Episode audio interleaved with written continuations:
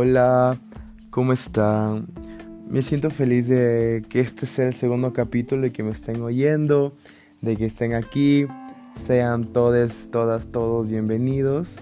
Me siento muy conforme y muy agradecido de, primero conmigo por retomar este proyecto personal y que este es el segundo capítulo y que vuelva a retomar esto, este proyecto que tengo y que todo fluya. Esta vez no tengo un guion marcado ni fuerte, solo quiero, o sea, les pongo un poco de contexto. Acabo de llegar de la casa de mm, donde está mi hermana con mi cuñado y acaba de nacer mi sobrino, mi sobrine.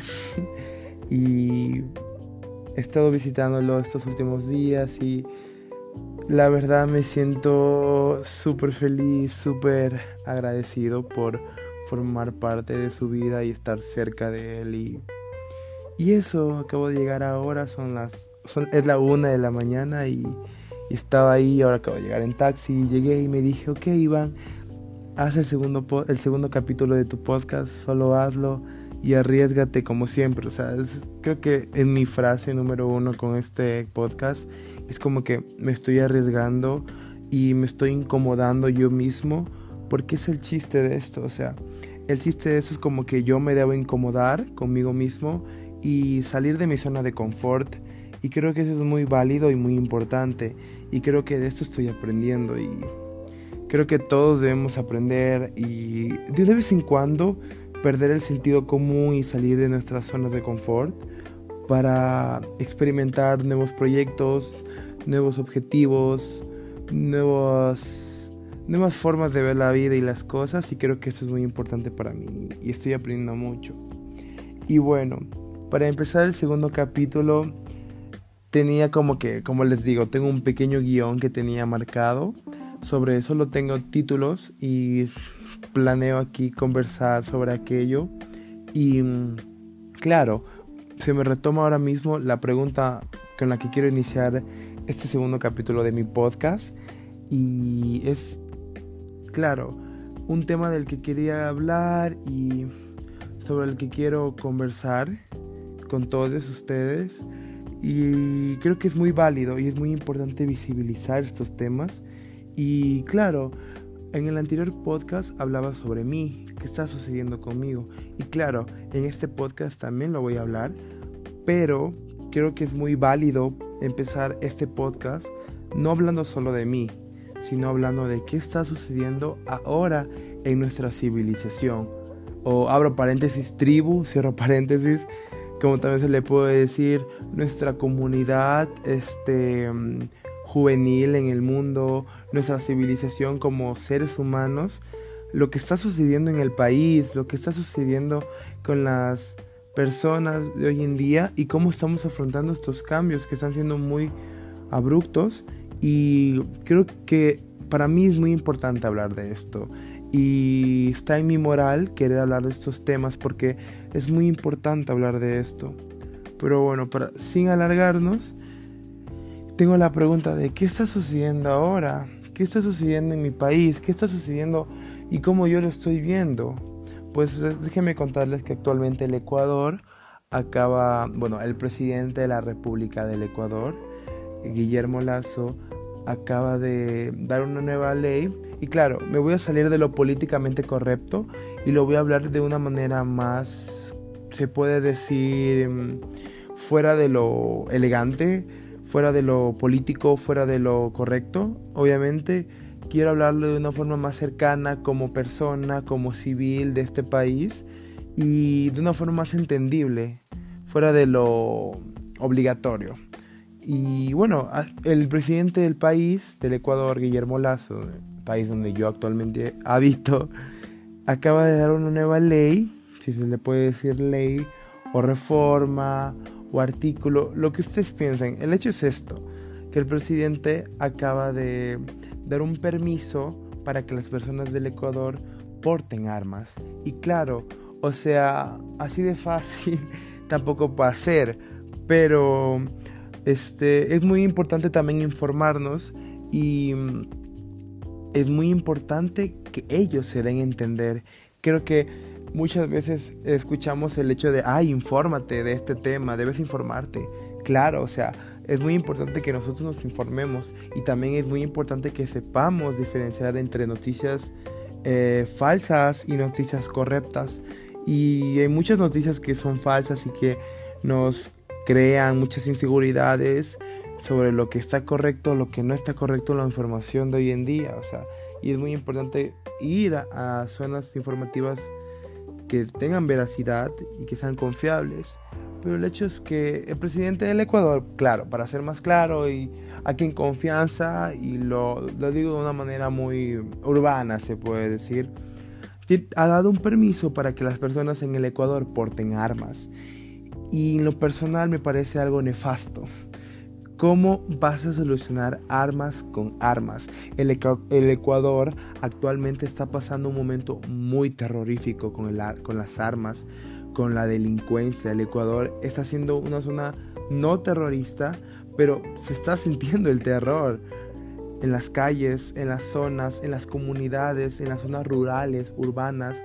Y es algo que está arruinando el país, vemos personas que están diciendo actualmente no vengan a Ecuador, no vengan al país. Porque como país estamos dando una muy mala imagen. Hemos pasado de ser de un país súper seguro, con buen turismo, con una muy buena calidad de vida, a un país nefasto. Es muy triste ver cómo mi país se está arruinando poco a poco por la delincuencia, por el mal manejo de sus políticos, por la avaricia, y poca empatía de sus ciudadanos y gobierno, sus órganos de gobierno.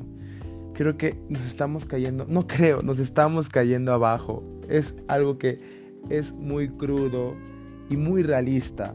No podemos seguir este, con este pensamiento de que positivo, claro, hay que ser muy positivos, pero también hay que ser muy reales, que el país está muy mal. El país está teniendo zonas terroríficas. Claro, no es la palabra correcta decir que hay terrorismo, porque obviamente es otro concepto y otra definición, pero también se le puede decir porque están viviendo terror, es un terror muy fuerte en zonas especialmente de la costa del país, también de la sierra, también de la Amazonía, porque todo el país está liderado bajo la delincuencia. Y es una realidad muy fuerte actualmente en el país. ¿Y cómo se le puede ocurrir? Claro, opinión, inicio, mi punto de vista. ¿Cómo se le puede ocurrir a alguien solucionar armas con armas? O sea, guapis, creo que esto está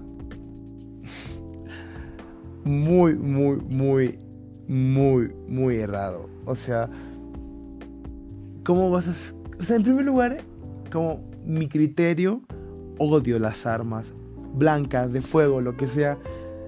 Si pudieran, o sea, es lo que me decían en clase, si pudieras, te un deseo, ¿qué desearías? Y no desearía la paz mundial, porque la paz sería en su completo esplendor. Y creo que la paz en sí es como perfección y no me gusta lo perfecto. Creo que puedes optar como decir erradicar el capitalismo, que ya erradicarías muchas cosas con su abolición. Pero yo dije, erradicar las armas, que no existan las armas. Siento que un, país no necesita armas. Y claro, viene la idea de que, ay, necesitamos militares, necesitamos estar protegidos contra otro país, por si acaso estemos en guerra. Pero hay que ser realistas. Somos un país de tercer mundo, o sea, obviamente vamos a valer papaya si estamos en guerra. Porque aún así tenemos, tengamos las armas, tengamos la unidad de, militares, la milicia. Somos un país que no da la talla en guerra. No necesitamos armas. Podemos seguir el ejemplo de Costa Rica, que si no me equivoco no tienen servicio militar. O sea, no somos un país de primer mundo. Ecuador no es un país de primer mundo. Debemos erradicar las armas por su esplendor al 100%. ¿Cómo vas a solucionar armas con armas? Y claro, viene la idea que, ay, ay se van a hacer un chequeo para que este, no tengan antecedentes penales, este chequeo psicológico. O sea, loco, te puedes hacer el chequeo psicológico, pero te imaginas que la persona está bajo estupefacientes, esté drogado, esté drunk, esté con, o sea, esté con alcohol y haga algo con esa arma o con la cabeza caliente, porque los seres humanos somos muy inestables, haga algo con esa arma. Y las mujeres de familia, Dios santo, o sea, si ya están inseguras, muchas mujeres bajo el hogar y no denuncian, imagínense la amenaza con el porte de armas de su marido. Y obviamente, o sea, no solo mujeres, también hombres, pero hay que ser realistas. Más sufren las mujeres esto, o sea, cómo se va a incrementar el feminicidio y ahora por armas. Eso es lo que me quita el sueño, definitivamente. No a las armas, o sea, me parece nefasto, me parece muy nefasto. Ya, y cambiando de tema, otra cosa que viene a mi mente es la reforma de la LOES, que cómo pensaban hacer las universidades de garaje, la privatización de la universidad, el costo por el título. O sea, gracias a Dios marchamos, fuimos a las calles, pedimos no a la reforma y archivaron la reforma. Me parece correcto, lo logramos gracias a las personas de la asamblea que pensaron con el cerebro y erradicaron esto. Muchísimas gracias, Senseo. Muchísimas gracias. Muchísimas gracias. Bueno, quiero hablar de estos temas porque me parecen súper importantes. Siento que si a alguien le aburre estos temas, este, estás muy mal. Claro, es tu criterio, es tu gusto, lo cual me parece correcto. Pero, o sea, debes saber a dónde estás parado para saber a dónde irás. Creo que los jóvenes de ahora nos gusta mucho el modernismo, somos de mente abierta, nos gusta cambiar la política, cambiar lo políticamente correcto y eliminar los tabús. Pero claro, si tú quieres formar eh, parte de eso y erradicar muchas cosas y abolir muchas cosas que están políticamente correctas, debes informarte de esto. O sea, creo que es muy importante. O intentar informarte, que es lo más importante, tener las ganas. Es lo, creo que es lo más importante de todo. Puedes equivocarte, me puedo equivocar sobre lo que acabo de decir, aunque creo que no lo he hecho. Pero lo importante aquí son las ganas, es la sed del cambio, la fe, la esperanza. Y creo que esto es muy importante y que todos los jóvenes de hoy en día debemos tener en cuenta porque somos jóvenes, vamos a hacer el cambio y que aunque suene muy cliché, somos el futuro del país y es muy importante esto. Y algo más que quiero acotar, me parece increíble y no en el buen sentido, literalmente la palabra increíble, de no creer que pónganse la mano en el corazón y piensen, ahora mismo, ahora mismo, estamos viviendo una guerra con Ucrania y Rusia y los países que conllevan y la guerra se han puesto a pensar que ustedes tranquilamente en su casa, sentados, claro, también escuchando este podcast, informándose, que está súper cool, gracias, escuchen el podcast, de cinco estrellitas, gracias. Cierro los pasos publicitarios pero estamos en guerra, o sea, ponte a pensar, está, está muriendo gente ahora mismo. O sea, ¿saben lo que me enteré en la universidad? En estructura del Estado, es una carrera que tengo, una asignatura de mi carrera, que por cierto después ya voy a hablar más de mi carrera.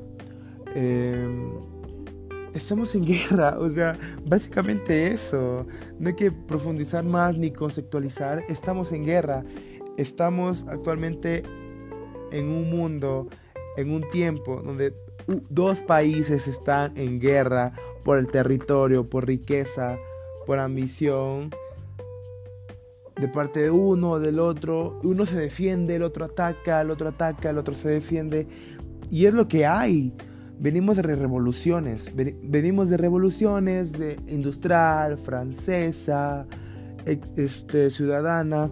Y claro, revoluciones que tienen un buen sentido, pero no puedo estar tranquilo en mi habitación y claro, no puedo hacer mucho o no puedo hacer nada, pero me parece choqueante que actualmente está muriendo gente en guerra.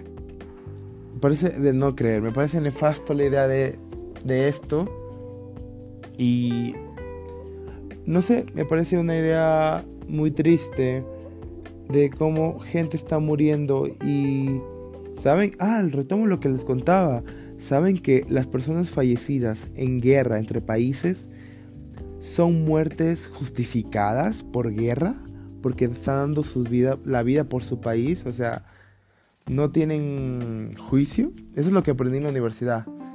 Y es como que, wow, o sea, muchas personas son obligadas a ir al servicio militar y defender a su país. Por más que quieran, quieran, amen, sean nacionalistas, tienen la obligación de ir. No digo que sea este el caso, porque no lo sé, no estoy al tanto de eso. Pero hay muchos países que tienen la obligación y está mal visto no ir al servicio militar. Y creo que eso ya es criterio de cada uno, porque es también como nos han criado nuestros padres, abuelos, como nos han criado nosotros. Y creo que, ajá, es muy importante. Y bueno, sobre, claro, no tengo guion y sobre la pregunta, ¿qué está sucediendo ahora? Bueno, en el país pues estamos viviendo delincuencia. Estamos viviendo un estado muy neoliberal que está aboliendo el turismo, las oportunidades. Estamos viviendo una privatización de todo. O sea, me resulta increíble son incredible. Que, o sea, hayan personas que tengan que pagar por una universidad. O sea, hay universidades en Cuenca que cuesta 3 mil dólares el ciclo, el semestre. Y es como, wow. O sea, la que puede, puede. Y la que no, que soporte.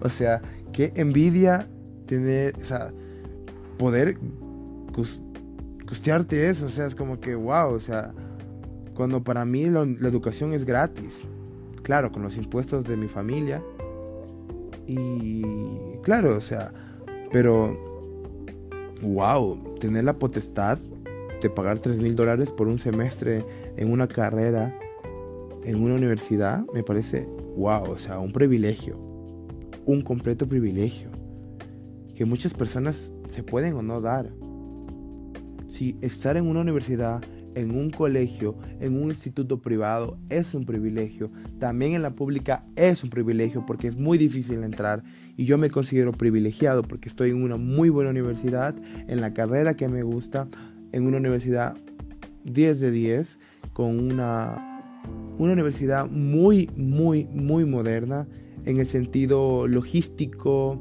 es muy holística, de hecho, en todo, o sea, todo, todo, todo hasta con el enfoque y estudio de género. Me parece súper correcto.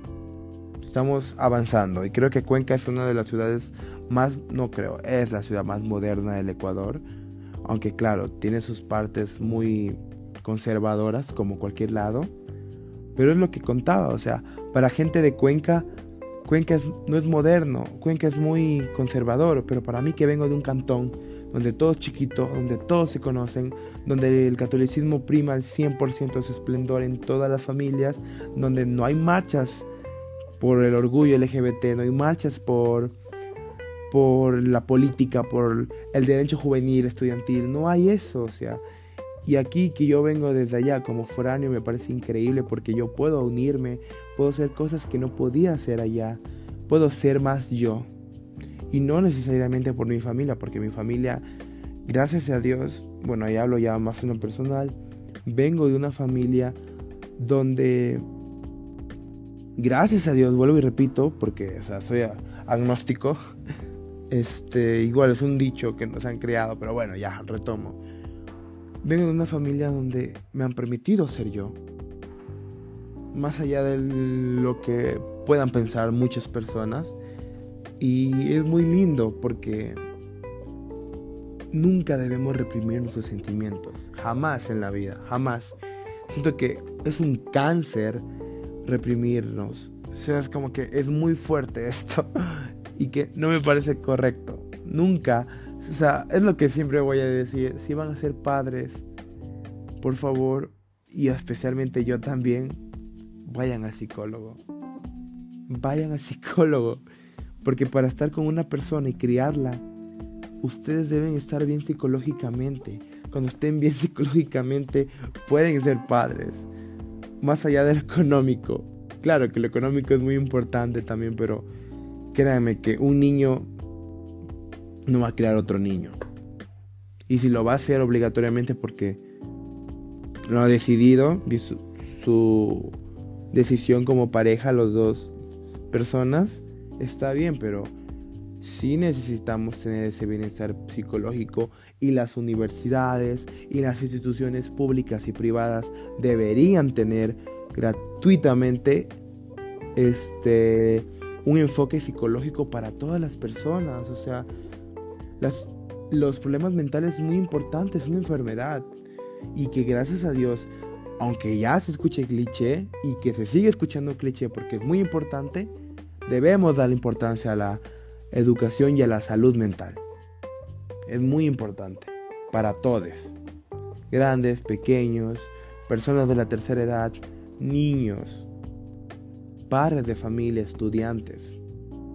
Es muy importante, muy importante. Bueno, para retomar el tema sobre qué sucede hoy, este, hoy en día, pues me, me, puso, me pongo a hablar sobre que hoy en día, lastimosamente, no paran los femicidios. Bueno, para mí los feminicidios, porque yo no creo en los femicidios, yo creo en los feminicidios. Porque el Estado nunca hace nada, aunque se escuche muy, muy, muy cliché, el Estado nunca hace nada, nada, nada, absolutamente nada de manera judicial, de manera con sus servidores públicos, nunca hace nada. O sea, ¿hasta cuándo vamos a aceptar que el asesinato, los transfeminicidios, los femicidios, los homicidios de odio a personas de la comunidad LGBT, los homicidios por racismo, sigan? No normalicemos eso, no archivemos estos casos. Son vidas que importan, son vidas que merecen tener sus derechos. Y es algo que voy al siguiente tema. Claro, vengo de una carrera de derechos. Vengo de una carrera donde debo privar el derecho, donde debo crear la empatía, donde debo crear este la empatía para las demás personas. Y el cambio debe iniciar con uno, después cambiar a los demás. Y quiero compartir mi idea, o sea, y he aquí la idea de la pena de muerte. Creo que es un tema muy, muy, muy, muy, muy importante y muy, muy serio. En la universidad conversábamos sobre el caso de El Salvador y cómo Bukele, si no me equivoco, es el apellido del mandatario del presidente, ha hecho un muy buen papel. Aunque no es perfecto ni todo, nunca jamás será perfecto, pero El Salvador es un país donde existe mucho machismo y no hay mucha importancia a los derechos de la mujer ni su visibilización. Y claro, o sea, en Ecuador la gente se asesina en cárceles. En Ecuador, lo que yo digo, vemos personas compartiendo celdas por pensión de alimentos y otro por sicariato. O sea, está, ese control penitenciario, penitenciario está, está corrompido, el país está corrompido. Tenemos políticos que reciben un sueldo increíblemente exorbitante y no hacen nada y mienten y nos mienten a nosotros que somos el pueblo, el Estado. Hemos decidido mandatarios que lastimosamente nos han fallado, se están llenando los bolsillos con su no quiero decir malas palabras porque me cancelan el. Me restringen el podcast. Pero con su idea capitalista. Me parece nefasto. Me parece totalmente nefasto. Y siempre voy a tener mi idea utópica. De que todo va a mejorar. Porque nunca perdamos la fe. Pero nunca dejemos de luchar. Jamás. Por eso tenemos la voz. Siempre con el corazón y con la mente. Las cosas hay que hacerlas con la mente, obviamente, pero nunca dejemos de lado el corazón. Jamás. Jamás. Absolutamente jamás. me parece importante que todo lo hagamos con corazón. Porque de qué nos sirve la mente, de qué nos sirve lo intelectual, si no le ponemos una parte de corazón, pasión, compromiso, responsabilidad, respeto a lo que hacemos y a lo que haremos. Me parece importantísimo. Y bueno, se han hecho 25 minutos y he, hablado demasiado, demasiado. Y creo que este podcast era necesario porque si es mi podcast, quiero hablar de estos temas y mínimo tener un podcast, o sea, tener un capítulo del podcast hablando sobre esto, porque es muy, muy yo, muy, muy mío, muy a mi moral. Y entonces creo que eso es muy importante. Y eso, me siento feliz de haber hecho este podcast. No pensé que iba a hablar tanto, el tiempo pasó volando. Y no pido perdón si los aburrí o si salieron del podcast porque esto les aburrió, porque a muchos les aburre estos temas. Pero sí les quiero dejar este mensaje de que chicos, chicas, chiques, por favor infórmense. Luchen, no se callen. Somos el futuro de esta civilización. Y si no tenemos un instrumento, una intención del tema, no, no vamos a ir a ningún lado. No tenemos ese instrumento para la lucha. Somos templos. Claro, hemos escuchado siempre que somos templos, pero porque nuestros cuerpos son templos, pero no por su belleza, sino porque venimos de guerras. Nuestros cuerpos son templos de guerra, porque luchamos por nuestros nuestras ideologías. Lo personal lo hacemos colectivo, juntos, juntes, juntas. No dejemos de luchar, no nos callemos. Tengamos la fe de que esto cambiará y mejorará muy pronto. Y eso. Este podcast pasó volando, he hablado mucho de muchos temas y no quiero que el podcast sea más largo.